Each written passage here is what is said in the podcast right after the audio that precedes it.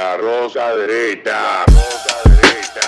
Rosa derecha. Rosa derecha. Rosa derecha.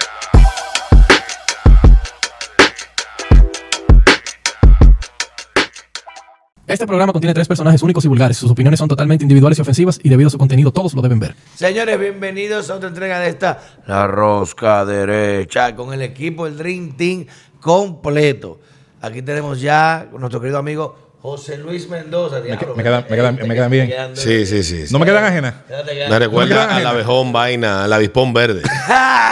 Y nuestro hermano y amigo también Alberto Vargas, el hombre radical man, que vamos a tratar temas como a ustedes les gustan, los temas controversiales.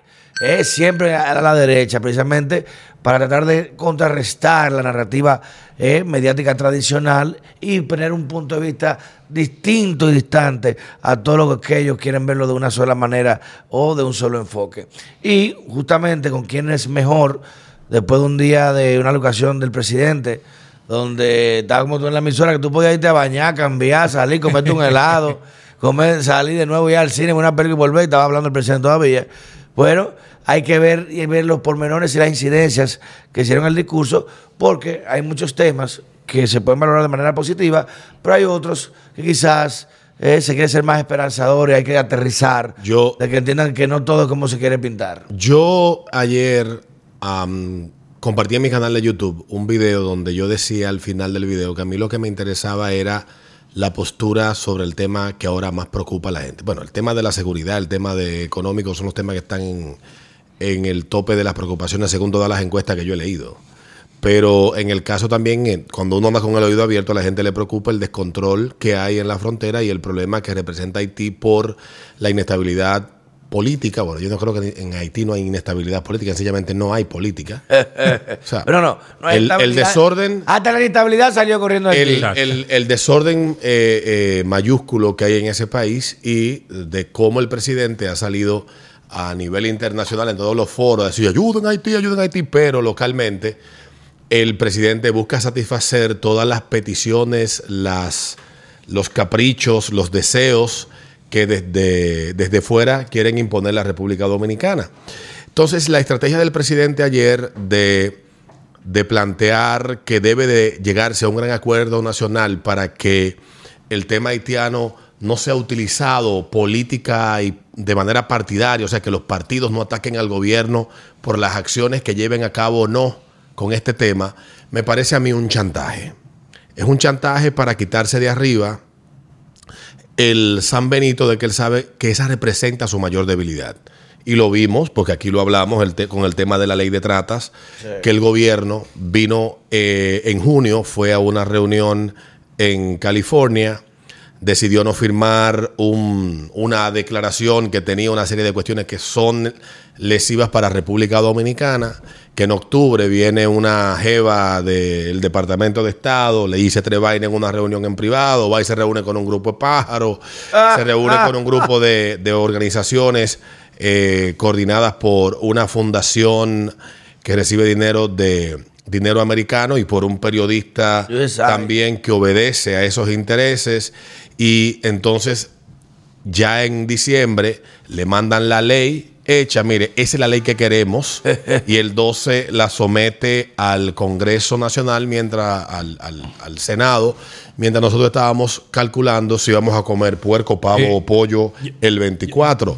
Y entonces llega el momento de que se conoce la noticia, se dé el debate, retiran la ley porque lo que se está midiendo es la temperatura. Vamos a ver en qué teta Yo- yo ahí- yo ahí- Y entonces ahí vengo yo, canto en el Congreso, señores, no me ataquen con esta vaina porque esto es una cuestión de interés nacional, que lo es. Yo, yo ahí. Pero lo que debe de haber es una debe de serse coherente entre lo que tú me planteas públicamente y lo que tú practicas tras bastidores, Claro, que es el problema. Pero, pero ahí yo quiero diferir de ti, eh, Alberto, con todo, con todo el respeto en las cosas en las que confluimos y en las que diferimos. Pero quiero diferir en una. De los tres mandatarios que ha tenido el país recientemente, de Leonel 2004 para acá, eh, yo le concedo a Luis Abinader el hecho de ser la persona que más claro y fuerte ha hablado de ese tema. Y que incluso en el tema de la ley de trata, Eh, a mí me parece que se hizo una jugada política que, Yo creo también. Que es bastante sensata. Ya, él cumplió. que es bastante cumplió sensata. el Lo primero, lo primero es reconocer nuestra situación internacional. No es verdad que la República Dominicana es impermeable a intereses eh, de las potencias. No, no es verdad. Totalmente ahora de bien, acuerdo contigo. ahora bien, tú podías hacer dos cosas. Tú podías hacer como hicieron otros y simplemente impulsarla contra viento y marea y se acabó y cada quien que se ajuste como pueda. Y tuviéramos una situación terrible con el tema de la trata porque se acogería mucha gente a esa situación. Y tendríamos una situación que yo personalmente enfrentaría todos los días, que es la de cargarle más todavía al pueblo dominicano en el artículo 34 de esa propuesta de ley, con el tema de un impuesto especial a personas físicas y jurídicas sí. para financiar esa vaina. Que ya el, el contribuyente dominicano hace rato está cargado financiando la salud y la educación de una parte importante de la migración haitiana. Entonces, yo, yo difiero porque creo, y si algo le concedo a esta administración, es que queríamos muro, se está haciendo, y se va a seguir haciendo por encima de Sarah Hatton. eh, eh, ministro de, de Medio Ambiente, esas no son excusas para que el muro se detenga. no, Olvídese esa vaina. Y, Casi y- compraba y- y es una cuestión insólita donde el. Estado va en contra del mismo Estado. Sí, queríamos Porque- equipos. Porque el, el pro- el tema con el Ministerio de, de- de Medio Ambiente es que el brazo ejecutor del- el con el que se persigue, se, se, se, se castiga, si se quiere llamar así, es el que, el que tiene la administración y la gestión de los recursos naturales dice Sí. no haga eso, pero entonces es que son dos ramas dentro del, del- del Ejecutivo Así o es. del Estado, Así llámalo es. como, como, como sea que esté organizado, de una misma vaina. Entonces el Estado Sí, yendo contra locura, sí una mismo. locura, no es locura, en este locura. caso el poder judicial No, que no, le no, dice no, al no, no, Estado. el mismo ejecutivo Estoy, ente- eh, estoy, estoy aquí interpretando la ley y Pero tú le estás violando. ¿no? Hatton, el jefe del presidente, le da galleta al presidente. Porque en una, en una entrevista en su- eh, fue a visitar su despacho, subió una foto. Aquí viene el presidente, a verme a mi despacho. Una foto, la foto jefe. él. Yo digo, no, pero ¿será que le da galleta al presidente? Muévete. Y, y lo otro es, no sé si en esto, eh, eh, Pedro, que es un gran conocedor del tema militar, esté de acuerdo conmigo. Una de las mejores cosas que ha podido pasarle a, los últimos, a las últimas administraciones del Estado es que los últimos dos jefes de la Fuerza Armada, Paulino Sen, no sé tu opinión, y Díaz Morfa, ambos tienen entre ceja y ceja el tema fronterizo y cuando empezaron con los buggies y los puestos interagenciales, no se ha interrumpido la labor de fortalecer la presencia. Sí. La llegada de los juros, los juros, que son los vehículos españoles, es la versión española del Hombi, pero con más ventaja, porque es un Sí. vehículo que prácticamente es como un transformer. El Humvee- mira, el, el Humvee es siempre un vehículo militar de transporte, pero el Uro se puede convertir en ambulancia.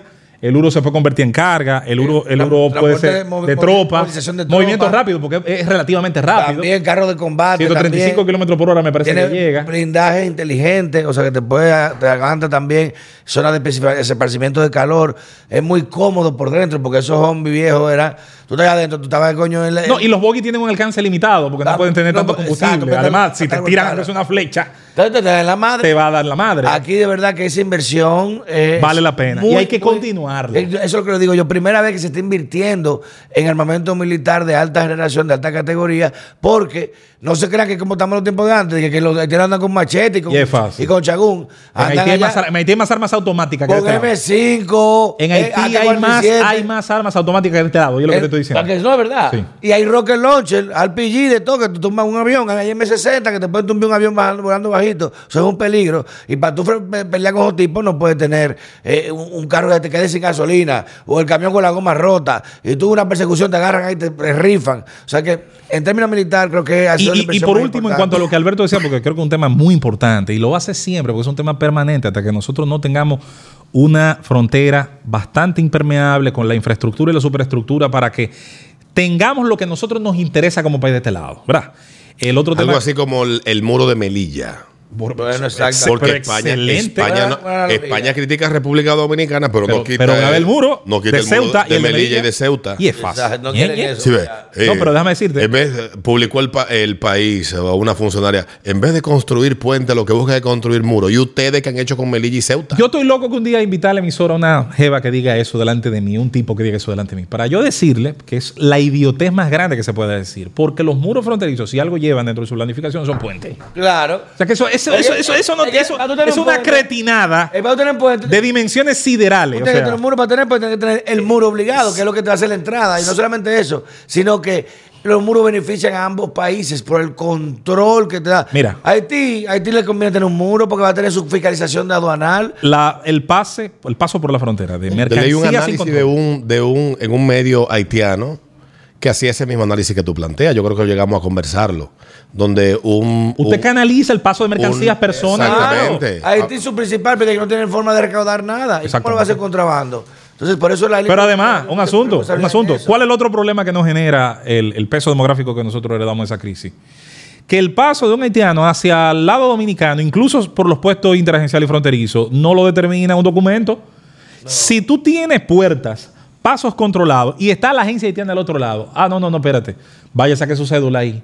Vaya, vaya, saque su documento, que usted es ciudadano de ese país. Pero no quería terminar sin, sin dejar de lado, Alberto, un asunto eh, que comenzó, y eso hay que darle crédito, empezó a mejorar en la parte final de la administración de Danilo Medina, aunque muchos no lo quieran reconocer, pero que esta lo ha podido eh, elevar más. Es el tema de las deportaciones.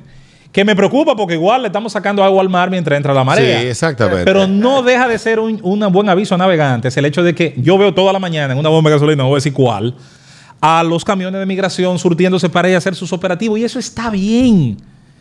Señor, el alcance de la ley de un país comienza en su frontera. Tú te das cuenta. Totalmente cuando- de acuerdo. Cuando tú entras a X sitio Pero, por, por- pero por eso. el- en la parte del discurso que yo me refiero es a la búsqueda de sacar del debate político algo con lo que a él se le pueda atacar con ese tema. Y eso es inteligente. Pero también ayer, que debemos de decirlo, que es un fue un discurso, uno de los más largos que yo he visto en el, desde que tengo uso Desde uno de los primeros de Danilo que duró tres horas y pico y los de Leonel los últimos fueron bastante largos. Pero Eh, este fue pero- tres pero horas. fue- fueron tres horas de funda y funda. Yo creo que la efectividad del discurso de ayer del presidente se perdió porque el presidente, primero, la época que estamos viviendo hoy en día implica la inmediatez. Sí. Y él, yo creo que estoy convencido y, y- y me ha tocado tener que reconocerlo en muchísimas ocasiones. Tiene un equipo estratégico a nivel de comunicación, Luis Abinader alrededor de él, que creo que debe de ser uno de los mejores que presidente alguno haya tenido en República Dominicana. Presidente, vimos un presidente que a nivel, su, su manejo como orador Excelente. es excelente, ha Ha mejorado, mucho Ha mejorado mucho. ha mejorado enormemente. Y conociendo esto, creo que tal vez son cosas hechas adrede para distraer en la discusión, como el tema del índice del pollo, el pollo index, que creo que eso es para entretenerlo. Yo el voy tema- a promover el pote index. el, el- Ah. el tema, sí, ¿cuántos potes tú puedes comprar con el sueldo mínimo? y el cabañín No, el cabañín. Yo, el mío es el más es el más efectivo. Yo tengo el presidente index. Porque aquí en Ay, República qué- Dominicana tenemos un precio sobreinflado que ahí lo único que, que ha incidido ha sido que hay un monopolio en el mercado que puede manejar a su antojo el precio de la cerveza. Eh, pero en el caso, en el caso de- del discurso del presidente, de las cosas que yo más me llamaron a la atención, es el tema de. Yo decía que ayer el presidente iba a marcar la, la- la- el, el- el tono que iba a tomar eh, su propuesta a partir de junio de este año, porque todo, miren, aquí dejémonos de relajo, que estamos como niños. El presidente va a aspirar, el presidente va a aspirar, el presidente va a aspirar. Claro que va a aspirar primero. En su partido no se van a jugar esa vaina. Eso me acuerdo un cuento famoso. Ese partido es de él. Eso me acuerdo un cuento famoso. Tú me lo vas a meter. Ya. Sí. No, mi amor. Vamos, a- vamos a hablar de poesía. No, no, no, no, camino a la Vamos camino a la vamos ahora. El presidente va a aspirar y yo Vamos a tirar poesía ahora. Aquí Te vale a Dickens. Aquí el PRD quiso instalar en el sentimiento nacional algo que ellos copiaron del, del, del ideario revolu- postrevolucionario de. México, el antirreeleccionismo. Y yo soy de los que piensa que en un país donde haya instituciones que funcionen, no importa cuántas veces un candidato se En repostule. Europa es ilimitada. Bueno, Angela Merkel gobernó más tiempo que todos los países que Alemania acusó de querer perpetuarse en el poder a sus presidentes. Helmut Kohl, yo me quería viendo a, a, a Kohl, presidente de Margaret Thatcher gobernó del 79 al año 90, 90. Y Mitterrand era eterno en Francia. Mitterrand Noven- aspiró, 81, 96, por 95, aspiró yo creo que mientras respiró. Sí. Eh, en Estados Unidos ha habido eh, sucesiones de partido y presidentes que han gobernado. Obviamente, se llegó a un límite. Y la enmienda del porque 51. El mismo tema de, De- que de- hay una. Se va corrompiendo el ejercicio demasiado excesivo cuando los contrapesos que hay dentro, institucionales dentro Oye, pero de un evitar la país- fragmentación del, bipartidi- del bipartidismo. Entonces, es- se hacían muchas luchas por el tema de la reelección Eh, consecutiva y así los partidos. Putin tiene todos los años. Eh, bueno, es un caso. Ponle, ponle un asterisco. Sí, pues pusieron a Mendebef ahí. Sí, ponle un asterisco, pero para mí es uno de los mejores presidentes que ha tenido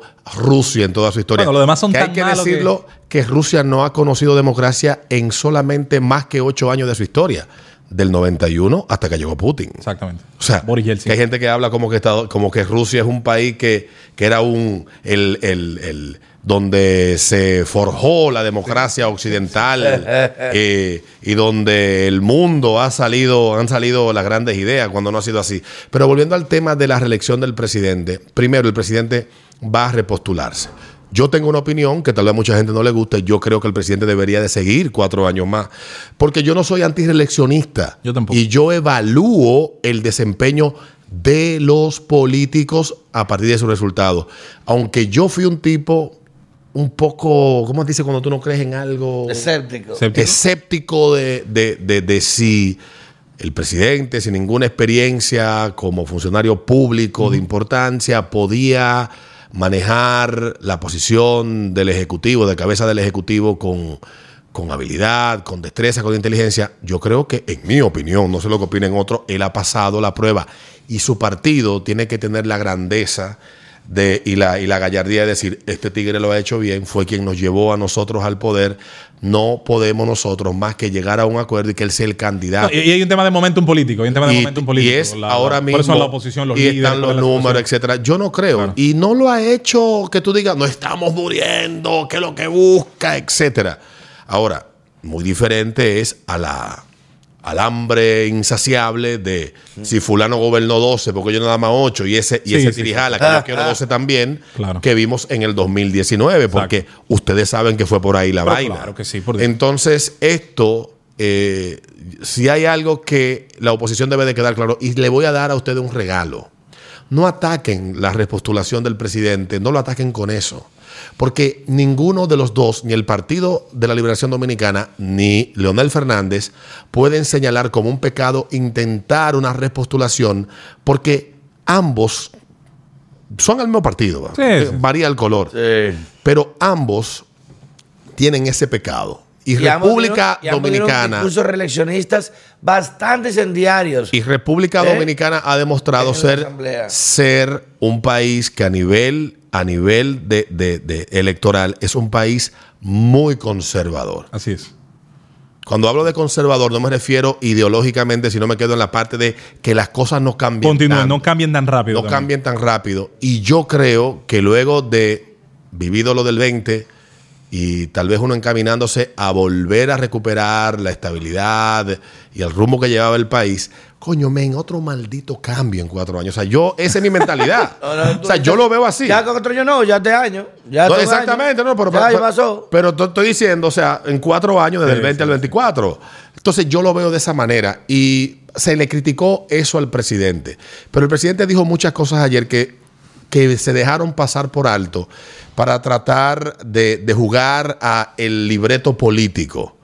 Y el momento y el sentimiento y la forma que se queman rápido los temas en República Dominicana, como pasa en la mayoría de partes del mundo, a mí me, hace entender que ambos partidos están perdidos en, en- en- en el, en el monte, no saben para dónde, no, perdieron el horizonte. yo tengo una teoría de eso. Me pareció interesantísimo ayer el artículo escrito por, búsquense el, ar- el artículo escrito por Ángel Locuar en el Listín Diario. Oh, sí. Muy bueno. Sí, sí, sí. Le dio, Escribe muy bien, le dio todas, Sí, todos los puntos que ellos, que él entendía que el presidente iba a tocar y acertó. Y le dio el contrapunto de cómo deberían ellos señalar eso. Pero hoy, Juan Ariel Jiménez, que para mí es brillante, Sí, uno sí, de los, sí, sí. poli- Tiene- de los jóvenes políticos más Potencial brillantes que me ha tocado ver, también hizo un análisis con mucho contenido, porque hay dos cuestiones que son las que preocupan a la gente. El sentimiento de la gente hoy está enfocado en cuánto yo tengo en el bolsillo para resolver mi vida Exactamente. y cuánta, qué tan tantas posibilidades tengo de salir de mi casa y que no me maten? Exactamente. Entonces, eh, esas son las dos grandes preocupaciones de ahora. Y ayer lo que vimos fue básicamente una vaina que dije yo, pero pare- yo estaba frustrado. Lo, lo que pasa, lo que pasa ahí, y, y esto es interesante, eh, yo me quiero concentrar mucho en la figura del discurso de rendición de cuentas. Eh, sobre, sobre el tema político, antes quería decir, antes que se me olvide, yo, yo tengo una teoría sobre eso que tú decías de la oposición en este momento. Yo he dicho que hay gente del partido de gobierno, Partido Revolucionario Moderno, que no sabe por qué ganó. en que el- ganaron. Pero tenemos una oposición que no entiende por, ¿Por qué perdió? Y como no lo entiende, no ha ajustado su discurso a lo que la gente rechaza Están los, todavía. están los dos a ciegas, no Y, y- y esa es una situación que va a Yo tener- creo que el presidente a sí sabe, ya entendió no, no, no por qué tenga él ninguna ganó. duda, no tenga ninguna duda. Él y algunos. Y, y- y eso va a replantear mucho cuál va a ser el esquema de cara al año 2024. Ahora bien, no perdamos de vista lo siguiente. La ley obliga, conmina al presidente de la República cada 27 de febrero a hacer un discurso de rendición de cuentas. En Estados Unidos se llama el discurso del Estado de la Unión. El Estado de la Unión. Eh, no me acuerdo cómo se llama. En, En todos los Francia países hay un- hay, hay- hay algo, sí. hay un símil, hay un símil. El parlamentarismo tiene la ventaja de que como el presidente es parlamentarista, eso ocurre a diario. El parlamentarismo no es la panacea, como mucha gente piensa, porque tiene un problema de separación de poderes, se jode la separación de poderes. Eso es la parte que no me gusta del parlamentarismo, pero tiende a generar unos equilibrios y obliga al presidente a hablar tanto que no es necesario que una vez al año lo haga. Entonces, en el sistema presidencialista, a mí me gusta la idea, esto no es una imposición y tampoco vengo a hacerme el gracioso porque aquí todo el mundo ha hecho lo mismo. Lo hizo Hipólito, lo hizo Leonel, lo hizo Danilo y no va a ser distinto en el gobierno de, de Luis Abinader. escenario- Ahora bien, ahora bien, sí me encantaría pensar, eh, Pedro, Alberto, que un verdadero discurso de rendición de cuentas sea un balance de, con la ley presupuesto de ese año, ¿qué usted hizo? ¿Qué usted hizo? Básicamente. Vimos algo más así el año pasado. Exacto. En el discurso se del pareció año más, se pasado, pareció más, sí, ¿verdad? vimos Tiene algo razón. así. Este año se pareció más a lo, a lo de siempre, a lo, a lo- a lo tradicional. No, electoral. También es verdad. Sí, pero, pero, pero igual, el año pasado yo así lo reconocí y, y uno tiene que andar siempre aclarando las vainas. pero, Ahí está Hicimos Alberto, tanto- ahora es bocina del gobierno. No, no, no. A ver, PRM. Lo que pasa es que yo tengo desde los 12 años viendo. Eso no viendo- tranquilice. Todos somos bocinas en nuestro viendo discursos, La gente viendo discursos de- de- de presentación de memorias y uno ya se va haciendo como y dice, este, este, de- aquí hubo un presidente que dijo, las memorias están ahí impresas, ahora yo quiero hablar de lo que yo quiero para el país. 2015. Ay, ay, ay, ay, ay. ¿O se le olvidó a ustedes ese, ese, ese discurso? Las memorias están ahí impresas y estaban todos los libros y la vaina impresa. Eh, Pero yo ahora lo que quiero hablarle al país de lo que yo quiero, porque ya tenía su plataforma. Claro. El año pasado vimos un discurso que parecía más eso que lo que la ley manda. Lo, lo ideal, lo ideal, insisto, y no, no hay forma quizás Y no es que este no lo fuera, pero tuvo mucho de espectáculo. A mí me gustaría mucho que se refiriera esencialmente a la ley presupuesto de cada año y cómo y por qué habrá que cambiar partidas o proponerlas. Hubo un político, y no se rían, eh, que le dicen, ay hombre, la gente mala en, en Twitter, de que Boric versión Made in China. Ay, sí. Que- Ay, sí, no. Que pero- se, le, se le ocurrió una, una, No, no, una no. muy buena. Tiró esa- esa- Dice que lo que interpelen. Que tú me das que el 190 presidente no dio- más 32 senadores. no dio la oportunidad a ser interpelado por ellos. ¿Y cuánta hora duraría? Seis meses. Un pasadía, un pasadía bailable. Eso Pero también, que el tipo eso es pasarse de, de- Es que el tipo de república que nosotros somos, tú lo acabas de plantear, No es es una república, no es parlamentarista. Eh, hay las que son semipresidencialistas. estas que, no que es más disparate todavía. Eh, Haití no- es semipresidencialista, por eso es tiene el lío que tiene. El lío que tiene, que yo prefiero más tener una especie de mini monarquía como la tenemos aquí. claro que sí. ¿Tú sabes qué tú sabes qué es lo que O sea, lo- lo ¿cuántas, europeo- cuántas crisis de, buen- go- de gobernabilidad ha tenido República Dominicana en los últimos 30 años? Los europeos critican mucho, es un tema interesante. No, Y- pero- y- pero es verdad, la pero- pregunta. No, pero eso voy, es que, es que ¿Eh? a responderte la que voy. A responder, No, ni siquiera, ni siquiera llegó a convertirse en tal Pero te la voy a, te la voy a responder de la siguiente manera. Los europeos suelen criticar mucho, sobre todo lo, lo que estudian en Europa, ciencia política, incluyendo un gran amigo tuyo. Ay, sí, güey. Eh, eh, lo que estudian ciencia política en Europa vienen de allá con la idea de que el cesarismo, el napoleonismo de los presidentes latinoamericanos es lo que no tiene el subdesarrollo. Pues fíjense que no. Hay países de Europa, parece que se le olvida. Francia es bastante presidencialista, tiene un, Sí. tiene un modelo muy fuerte de presidente, aunque tiene ministros, el ministro de Interior allá es un verdadero suprapoder y a veces lo tiene un, mini- un ministro, puede ser de la oposición. Eh, los presidentes de la República pueden, precisamente basado en ese poder que tiene el Ejecutivo, resolver una serie de situaciones que en el parlamentarismo tardan años. Mira, mira lo- el chiste que se ha convertido la política pública española. Española, sí. Por eso- el poder que tiene la minoría, que te rompen fácilmente. Una moción de Si tú no le cumples un acuerdo, tú no le cumples el mínimo acuerdo, Te parten. te rompen la mayoría y entonces con ese jodido sistema, jodido, si así dice, jodido, no lo, eh, no lo censure Rocco, el jodido sistema de la ley de Hon, que le da demasiado poder a las minorías, que España lo tiene, dicho sea paso, Sí. aunque se creó en Bélgica, lo tiene España hace muchos años, que le da un poder enorme a esas minorías y esas minorías entonces lo que hacen es que te ponen un cuchillo en el cuello, ¿no? me da esto, tú verás. Que lo hemos Eso visto. inmoviliza, señor, eso inmoviliza. Que lo, estamos viendo porque han salido a camino dos legislaciones que han sido dos soberanos disparates, pero que La ley trans y el básicamente CSI. y el CSI y otras más que andan por ahí también que se están discutiendo, que han sido cuestiones que la han apoyado los eh, los eh, Imposiciones de Podemos al PSOE. el- el E, punto. PSOE, exactamente. el Imposiciones PSOE. de la minoría a la hay mayoría. Yo, la democracia al Yo vi un análisis bastante crítico del sistema español que dice.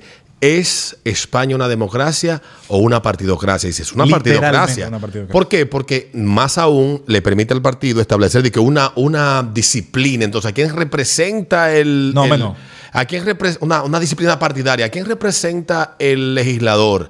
¿Representa a quien le vota o representa a quien le postula? Bueno, si vas a obedecer la, la, Es el la problema de las disciplina partidaria, entonces tú no estás representando al que te vota, sino al que te, al que te postuló. Esa es la limitante de las listas cerradas. Y ese, y ese gran problema lo vive España porque si sus diputados, diputadas y diputades fueran verdaderos, fuera como en Estados Unidos, por ejemplo, que a veces uno no es que conozca tan a profundidad, pero en Estados Unidos se da también lo de la disciplina partidaria. Pero menos. Pero Manchin, No, pero Manchin menos. es, es senador Depende demócrata. Pero De- menos. senador regional- demócrata, regionalismo. Y dijo, y dijo en una votación, dijo, no, yo estoy de acuerdo con eso. Eso, eso atenta contra los intereses de mis constituyentes. Y representó el voto para, para evitar una, una ley que se quería aprobar en el hace apenas un año y pico. Que es un senador, tú lo has mencionado mucho aquí también a él. Y ha habido Bueno. republicanos que se han alineado porque se da mucho esto del. Hermano, lo mejor que tiene la democracia estadounidense, que tiene sus defectos, es en términos electorales el caucus y en términos de gobernanza el lobby. Digan lo que digan. ¿Sabes por qué? Porque no es verdad que un congresista, no importa si es republicano, si es demócrata si es independiente de Mississippi o de Luisiana, va a votar en contra del algodón, de algo que afecte a la producción de algodón. Porque de eso vive. O, o en Maine, la pesca de langosta de- y crianza de langosta. Exactamente. Entonces, tú tienes, yo, mira, a mí lo más sagrado de los deberes del que está en una curul es la representación. Todo lo demás importante, legislar y fiscalizar. Pero lo más importante es representar. Representar. Yo no le perdono a un congresista de una provincia ganadera que no se faje a estudiar cómo disminuye los costos de generar carne y leche. ¿Cómo se disminuye los costos de generar el pienso, la, la, la vaina, la los ahora- alimentos? O ahora lo que no está es- no pasando se le con puede perdonar a un congresista de una provincia de vocación minera y turística que no se convierta en un lobista de los intereses de lo que la gente vive en su Bueno, provincia. te es puedo, una te puedo- mierda. te puedo citar un caso que ha, que ha sorprendido mucho, disculpe hermano, eh, que ha sorprendido mucho que ha sido la actitud de Antonio Marte frente al tema del arroz. Sí. Sí. Porque Antonio Marte viene de una provincia que, tiene, de una región que se produce mucho Sánchez arroz. Ramírez, creo que la tercera Eh, o cuarta. Él, él es de Sa- Santiago Rodríguez. Ah, él es San- yo Santiago Rodríguez. Ramírez. Él, él- no, él es de Santiago Rodríguez. Y De Sa- ahí Santiago es, Rodríguez, el otro, el señor. eh, el amigo ahora, mío, ahora que, me, me- que me disculpa Antonio Marte, que, que- mire que usted Ustedes lo que están, Sí, están sí, poniendo sí. sus cosas. ¿eh? Para mí él es el político- Pónganse sus cosas de ese grupo mencionándome es un político programa. muy Juan, honesto. no hay que joder tanto, Juan. Porque él, él es un político muy honesto porque él dice sin miedo lo que piensa. Lo que piensa. Y eso es difícil en esta época. Independientemente de que usted está de acuerdo con no, con la manera que él ha obrado en su vida pública como sindicalista, eso es otra discusión. Que de su tema saben, hay que Pero oírlo hablar. en este contexto que estamos viviendo ahora, es el único que yo le he visto tener posiciones responsables, que no está pensando en corrección política Sí. y conveniencia. Entonces, y conveniencia y oportunismo y vaina, él, él está muy claro y yo debo de, de reconocer que se ha ganado mi respeto por eso. Pero en el caso de lo que tú dices de la representación, ahí tenemos a La Vega, San Francisco, Concho. tenemos que la provincia de Duarte, tenemos y tú no oyes ninguno de esos tipos y esos tipos- nada. esos tipos no hablan ni siquiera porque no hay que atacar el Mira el gobierno. lío eh. ahora. ¿Qué ustedes van a hacer con Mira, nosotros? mira el tema ahora, por ejemplo, el tema ahora, y volvemos al discurso para que la gente no nos estamos digregando de lo mismo. En el discurso el presidente toca el tema de los productores de arroz. Ese Sí. tema a mí me, ese tema a mí me resulta muy, muy importante. Oye, ¿por qué? Y hace 20 años se dijo que eso iba a ser un problema ahora. Pero oye el dilema. Aquí, aquí queremos ser, aquí queremos ser todo al mismo tiempo. Queremos ser estado de bienestar sin poder. Queremos ser libre comercio sin sin, querer. sin querer. Queremos ser todo al mismo tiempo y no nos definimos por un modelo. Entonces, a mí me preocupa. El presidente dice ayer, yo sé que, que quizá pensando en el interés de esa industria arrocera, que se va a intentar hacer renegociación del DRCAFTA para buscar un nivel de protección de esa, de esa industria, de, Yo la, lo de la dudo. agropecuaria. Yo lo dudo muchísimo. ¿eh? Ahora bien. ¿qué han hecho en 20 y pico de años que tiene de acordado el Adaptarse. DRCAFTA los congresistas que han elegido Montecristi, que es la segunda productora de arroz, Duarte, que es la primera, Sánchez Ramírez, las demás que hemos mencionado, Mao, etcétera? ¿Qué han hecho esas provincias? Los representantes de ellas, los que buscan los votos, incluso le quitan dinero a esos productores para hacer campaña. Mucho dinero. ¿Qué han hecho para reducir la estructura de costos de herbicida, de, de- de- de todo el tema O de modernizar del encadenamiento productivo? Aquí yo no he visto el primero. Brasil hizo, Brasil hizo, y siempre recuerdo a Paulo Guedes, el ministro de Economía del gobierno de, de- de Bolsonaro, con la modificación en el año 2020 de más de 250 productos y servicios relacionados al agro, a los que se les redujo el impuesto o a tasa cero o al mínimo. ¿Cuál fue la respuesta de eso? Que en pleno año de pandemia hubo producción récord de soja, hubo producción récord de un montón de rubros agrícolas. Pero eso no cayó del cielo.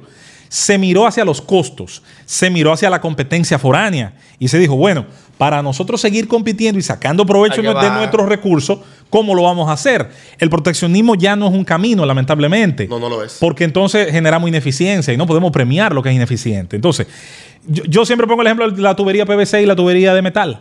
Siguen entrando al país como productos de construcción con la carga arancelaria, la carga impositiva de productos de construcción. ¿Adivina cuál es su mayor uso? Agrícola. No tiene sentido. O sea, tenemos que repensar qué se premia, qué se castiga. Y no es verdad que los congresistas de esa provincia han cumplido su rol. No es verdad. He estado viendo de gente que pasa cuatro años por ahí y tú te preguntas, ¿y cuál fue su aporte a que su provincia genere más empleo? Que le cambien el nombre a una calle para que la gente se entere en una nota de prensa o en un ronroneo que se arma. ¿Qué hace la República Dominicana creando un Instituto Nacional del Coco? ¿Qué, qué- qué logramos? No, viejo. Estudia cómo tú. O declarar el Maví Eh, bebida nacional. No joda, hombre. Como hizo un joven político que por lo Preocúpate menos porque ahora como tenga funcionario, denominación de origen, el producto. como funcionario él está haciendo un trabajo que se puede resaltar.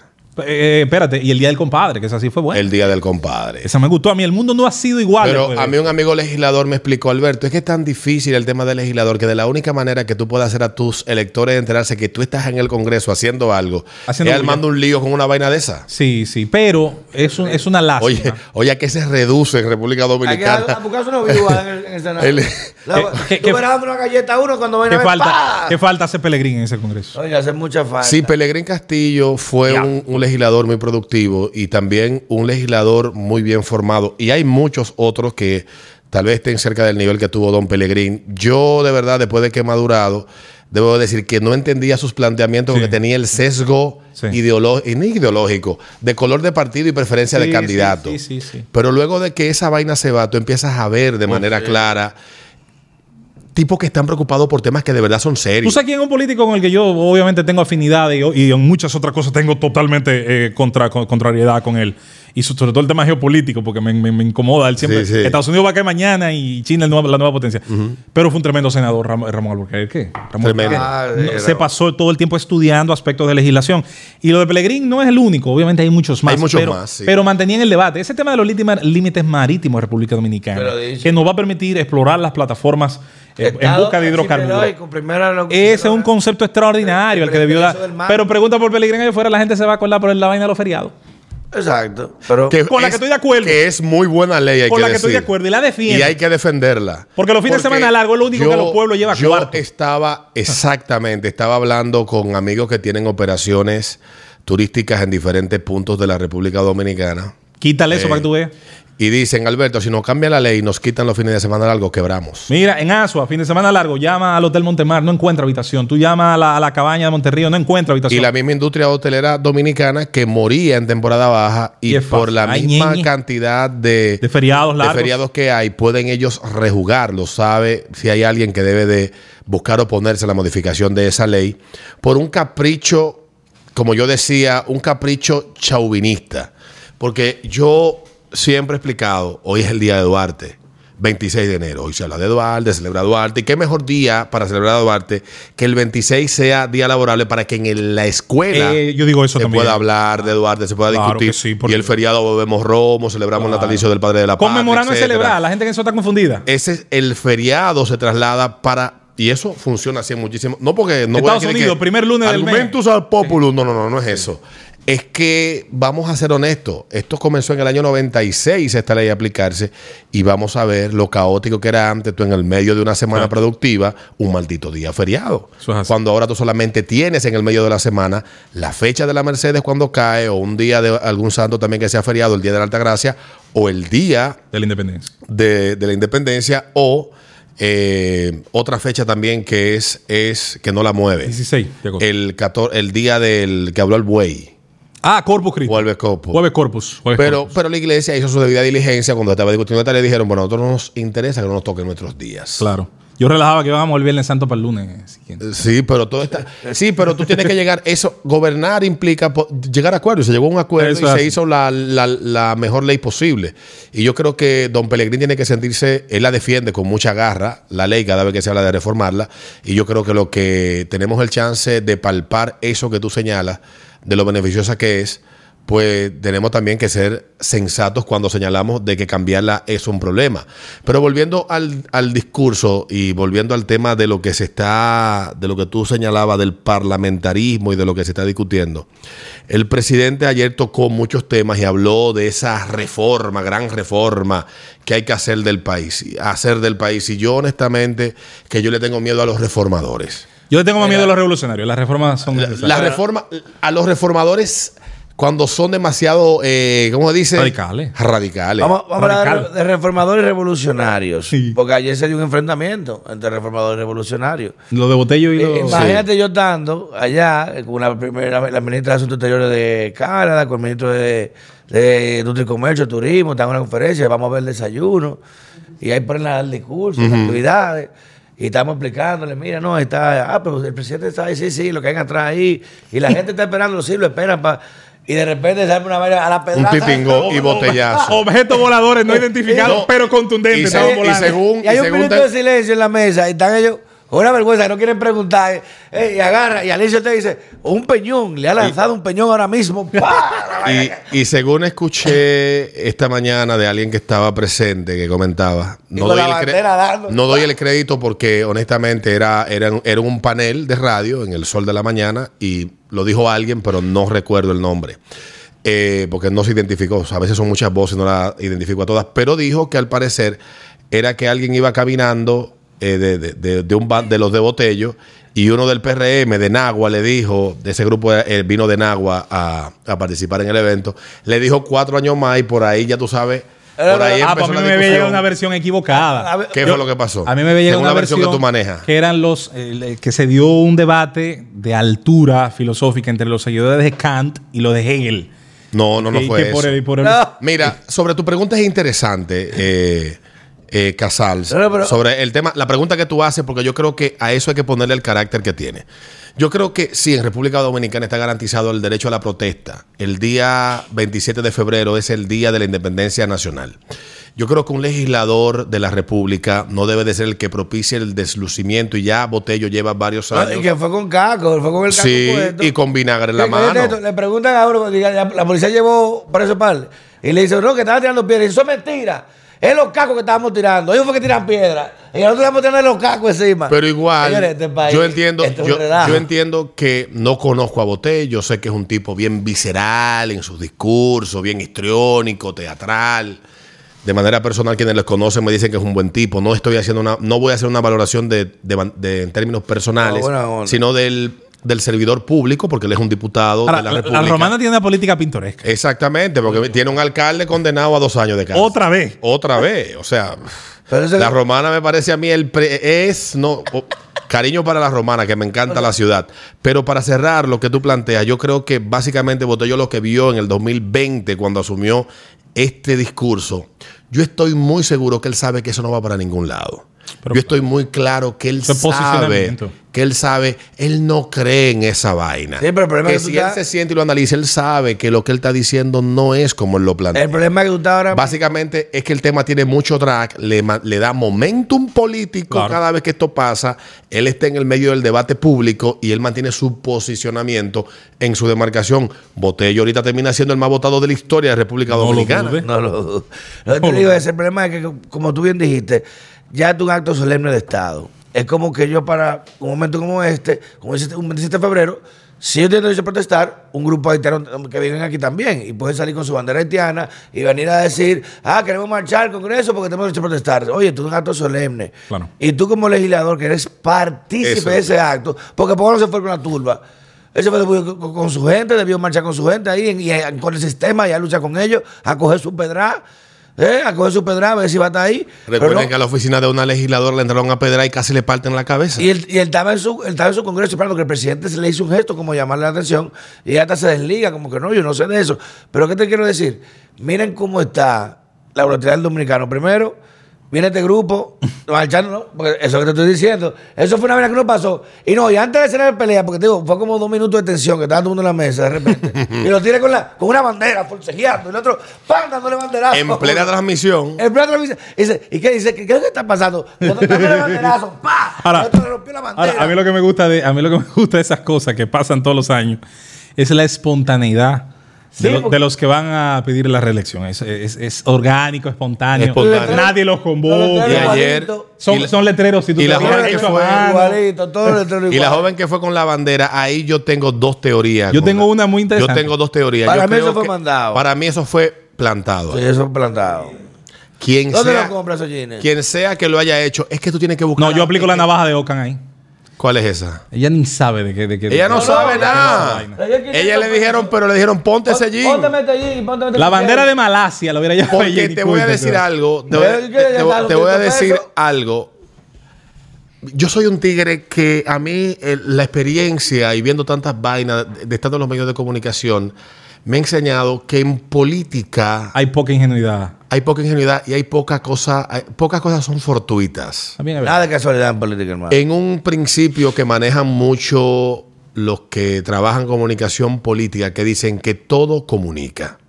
Eso es. Lo dicen, todo comunica. O sea, y que, y que el medio es el mensaje y el mensaje es el medio. Lo dijo McLuhan en un libro que escribió en 1968, que también es el manual de, de- de- de consulta de muchos consultores. Y agrégale una que, es mía, no es de McLuhan.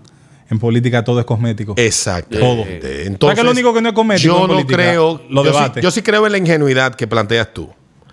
Pero yo creo que aprovechándose de esa ingenuidad, le dijeron: Mira, este es el jean. Y aprovechándose de la, el reportero te de- lo jala. de la ignorancia. Mira, mira esta, vamos, y vamos a entrevistar esta vez. Apro- plantado ahí, hermano. Aprovechándose de la ignorancia del dominicano que no conoce a cabalidad sus símbolos. Alberto, ¿qué, pasó aquí cuando se hizo la- el acto de graduación en el ayuntamiento que, que si hace leer de analfabeto, de vaina de alfabetización?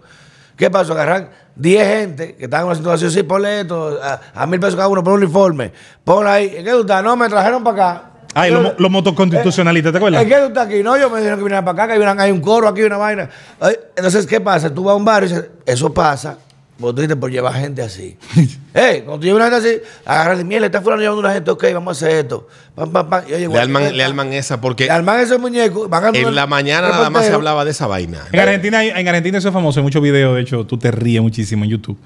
De gente que se dedica, son piqueteros. Piquetero. Ah, Lo, ¿Qué o sea, protesta? lo buscan, ahora para esta, ahora ven para esta. Entonces a veces va un periodista, a veces de maldad, a veces lo hace sin querer. Ok, eh, está protestando contra la ley 2205 de trabajo. ¿Qué usted opina? No, no, no, yo estoy aquí, yo vine por el buffet. Yo, a mí me trajeron. Y, y- y- y es una lástima porque obviamente cada quien tiene la libertad de hacer lo que, lo que entienda, lo que quiera, pero no, no engañemos a la gente. Totalmente. A mí me, Yo parece, que cuando todo, lo a mí vi- me parece que todo eso es innecesario. Yo cuando lo vi, ni, siquiera, ni siquiera me hice eco de eso porque dije Para mí yo, eso no suma. Eso, yo no sé quién cree que eso le suma. No, creo que, mira, es que al principio, vamos a hablar claro, yo no tengo nada en contra de, de Haití, en términos personales. Yo lo que creo que es un problema que no se puede Pero pensar, que, que deben de pensar. Yo estoy ahí con Antonio Maite.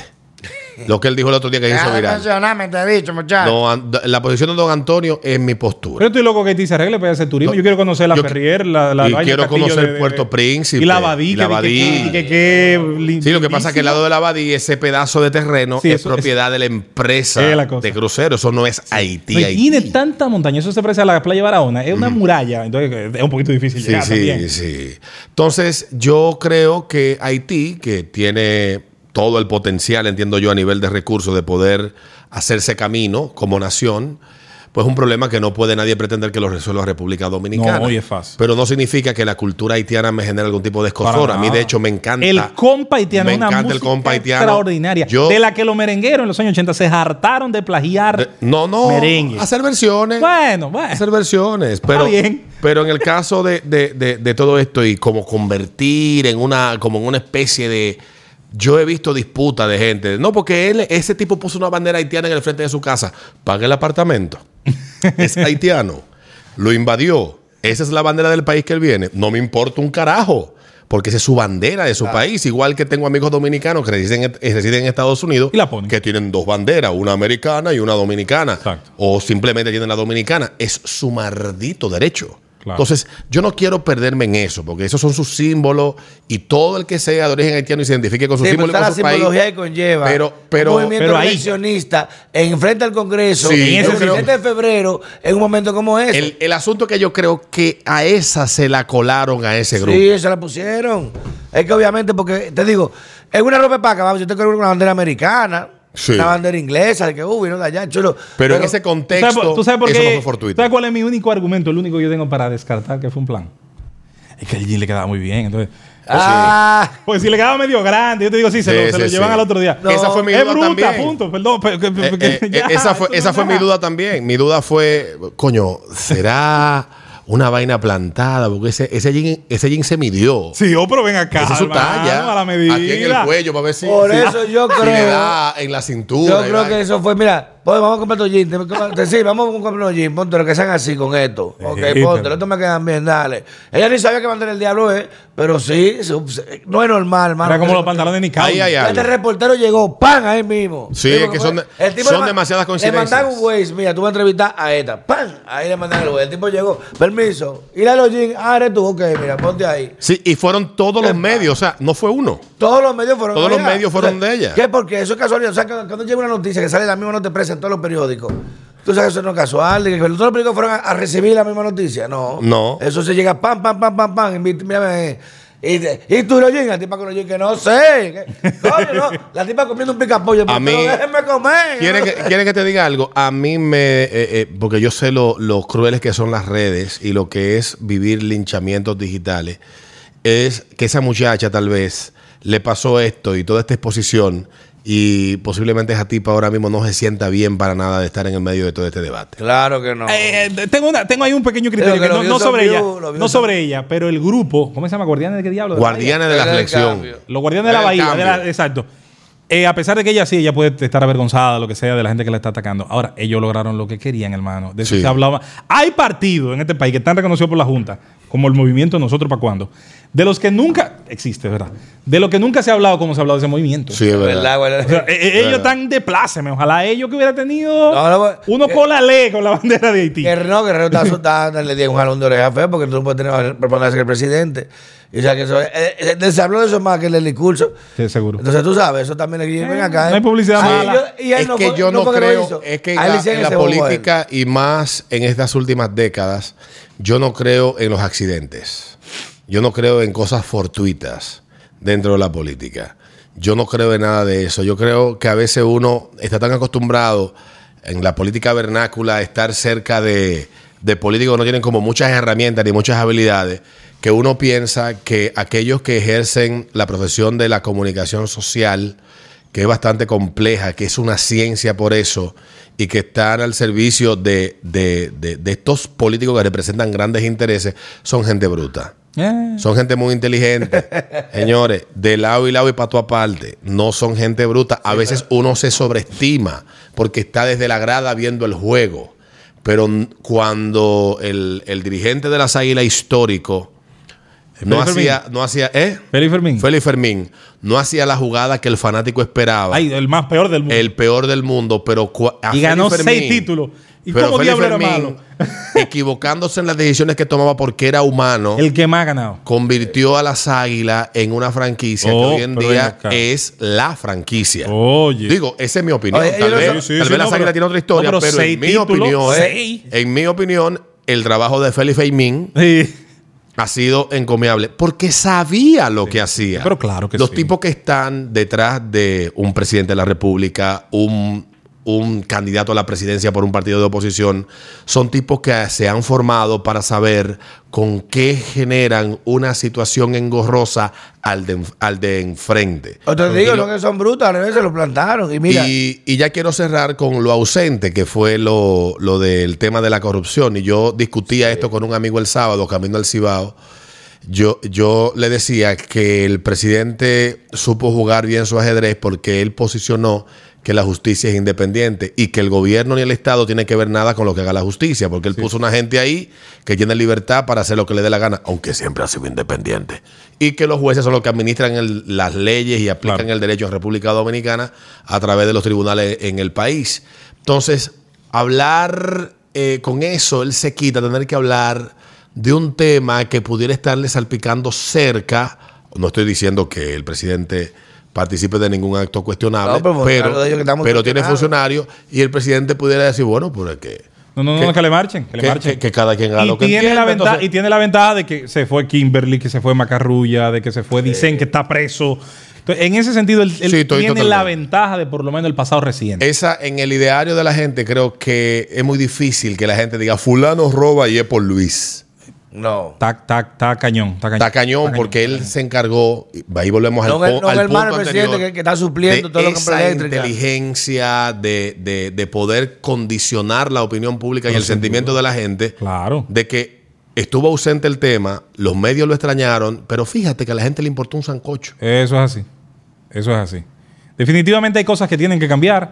Yo insisto que de alguna manera el modelo de discurso de rendición de cuentas tiene que actualizarse, convertirse Totalmente. Creo que un ejercicio un poco más práctico, más similar, como decía Alberto, al del año pasado, donde se hable de la ley presupuesto y de qué se hizo con eso y de qué puede cambiar, cómo y de dónde van a salir los recursos de cara al próximo año. Es evidente que lo político se impone. Yo no, en eso no, no me voy a chupar el dedo ni voy a ser tan inocente como para decir. No, y de que hay una forma de hacer política no también haga. en el país que no ha cambiado para nada ni va a cambiar en los próximos 30 años. Pero se necesita apelar, incluso un, un consejo que nadie me ha pedido y para el que yo estoy seguro que no tengo más capacidad que la de un ciudadano común. Me gustaría que se siguiera apelando más a lo audiovisual. Eh, Sí. en, el, en el- en el Exacto, gobierno del presidente. Medina Exacto. se empezó y debió continuarse. Harta, eh, Porque ver. no es, lo, no es lo mismo que te digan que que tú veas. Ay, ay, ay, ay, óyeme. Eso fue un muy buen recurso. Yo, el presidente Medina empezó con eso. Yo creo que eso debió continuarse y ampliarse. Hay demasiado Ahora, recurso. Esos pobres estudiantes. Eso a Mema, ve, ve, ve. el- Su único día libre esos estudiantes. Ahora. Hasta, hasta la una sin comer, no había un plato de comida. Mierda. Oye, no, y se estaban parándose ahí, no, señor. Esa Mira, pobre gente, en su día libre. mira, antes de cerrar. En su día libre no la Su único de libre. cerrar, es verdad, es un chiste, es verdad que tú, tú como abogado litigante de los tribunales de la República, porque nosotros lo que, lo que somos es leguleyo. Eh, es verdad que el abogado defensor de la Colorada del Carnaval dijo, o sea, su alegato de defensa es que, que ella estaba ofreciendo servicio de acupuntura involuntaria. No, el cuento que me hicieron a mí es el siguiente. Mierda. Oye, oye, oye, ¿cuál es el cuento que yo manejo de, de eso? Tú sabes que estoy cerca, saco yo de abajo. cerca de fuentes que me permiten a mí. Pero dominaba su, su, su herramienta. Sí, sí, sí. Dominaba su herramienta. Ella dice, oye, ¿cuál es su argumento? Eh, se según la la- la- el argumento de ella, los tipos arman el pleito, a uno de ellos cae el cuchillo, se le cae y ella empieza a, que apoyar al tipo. Mierda. Entonces ella dice que si la quieren someter, que el tipo vaya y le ponga una querella, que si no ya no se va a entregar. Pero al parecer hay un Ah. lío con el tipo, que el tipo anda huyendo y no quiere presentarse a la justicia. Qué belleza. Porque parece que hay un problema, que San Cristóbal, de donde la persona, que anda una vaina por ahí. Eso es lo que yo manejo. Ahora ni Rafael, el de la tortuga ninja, Ahora, le daba los cuchillos. Ya, yo no ya agarró eso. Fue, fue- El tipo se le cayó, pero, pero en algún Dice ella, no, no, no, Le ese, duro al ese es el argumento que ella le, pre- le presentó A una persona. a- a una de las personas que me dio la versión. Ah. Yo no puedo decir que sea cierto o que sea, o que sea Ah, tiene falso. un manejo ella con su cuchillo. Pero ese es, la- ese, ese es el testimonio que me manifestó esta persona. Y yo dije, bueno, el problema es que el carnaval de La Vega, yo se lo digo siempre a los veganos, el Cuidado si fue esa la del chino, la que. el Ya te iba a decir, carnaval, Ven acá. Ay, y la, yo, diablo, me iba a preguntar ahora. Ey, mira, a ver. El Ay, carnaval- ¿Y la mujer de chino? ¿Y dónde está? Estaba escondida, era. el carnaval es de La Vega, pero no es de los veganos, es, que es de todos los dominicanos. Es una Y hay que cuidarlo. Es una marca. Y estas cosas cuando pasen hay que procurar que se persigan y que se castiguen. No, y te voy a decir algo a favor, que luego lo analizamos aquí, Noelia, que tuvo el chance de ir con sus hijos al carnaval justo el fin de semana anterior de nosotros hacer el programa aquí en Falla. Lo penoso de esta edición del carnaval es que siendo, habiendo tenido seguridad privada, habiendo tenido patrullaje público, ese hecho, ese evento es el que está en boca de todos. No el resto que yo doy fe y testimonio de que Sí. se hizo un gran trabajo. Sí, un gran trabajo. De hecho, si se fijan el pleito, y lo dije aquí cuando hice- hicimos ese Fue programa, fuera del carnaval. fue fuera de la, del área Claro. que estaba delimitada, cubierta por la seguridad de, privada. de tanto privada como, como la policía que, que dedica unos 200 agentes todos los fines de semana en este evento al, al- al patrullaje dentro del evento para evitar situaciones. Pero fuera de, fuera de todo esto, yo creo que, que el carnaval hay que cuidarlo. Es un gran evento. Le da un dinamismo a la ciudad de La Vega que, que no tiene el resto del año y que también Y es una fiesta de todo, a la que pueden acceder todos, Todos, los grupos sin importar la Por clase. eso, como yo decía de fiesta, la canción de Serrat, que se juntaban el pobre y el rico y no importaba, el carnaval es una de las pocas oportunidades, y lo digo pensando incluso en carnavales más pequeños como el de mi pueblo, Sí. es una de las pocas veces donde todos los grupos socioeconómicos se pueden juntar al borde del parque, a, a de una calle. No dejen. De en La Vega, y se lo digo de corazón, un capitaleño, bueno, adoptivo, yo, mi familia es del Cibao, pero aunque nací aquí, viví parte y parte, un tiempo en el Cibao, otro tiempo aquí, pero me siento más capitaleño que del Cibao por la cantidad de, de años que vivo. No dejen que a usted a su carnaval le pase como nos pasó con el desfile nacional de carnaval en el Malecón. Sí. Ay, Que nada más, Lo indeseable acaban. nada más va esa vaina el delincuente y el indeseable. Tú hablas de eso, ya lo Porque tienes- una, una gente que se respete. La última vez que yo fui, me invitaron a un VIP en el Hotel Meliá de Empresas EE. Ahí la gerente de mercadeo era una muy buena amiga que ahora está en otra empresa. Ella me invitó. Y el espectáculo de la tarima no era ver el desfile, sino ver cómo los tigres abajo estaban atracando, arrancando celulares y atracando gente. O sea, no permitan que esa vaina pase en La Vega, porque ya tenemos experiencia en la capital. Desde la experiencia le hablamos así. cuiden el carnaval, que el carnaval que ustedes organizan para los dominicanos ya no solamente le pertenece a ustedes, sino a todo el país. Señores, Listo. A mí fuera. nos vemos.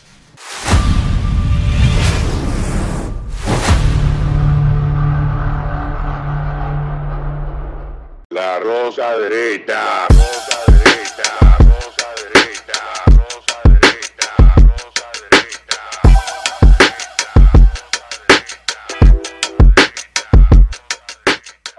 Este programa contiene tres personajes únicos y vulgares. Sus opiniones son totalmente individuales y ofensivas y debido a su contenido todos lo deben ver.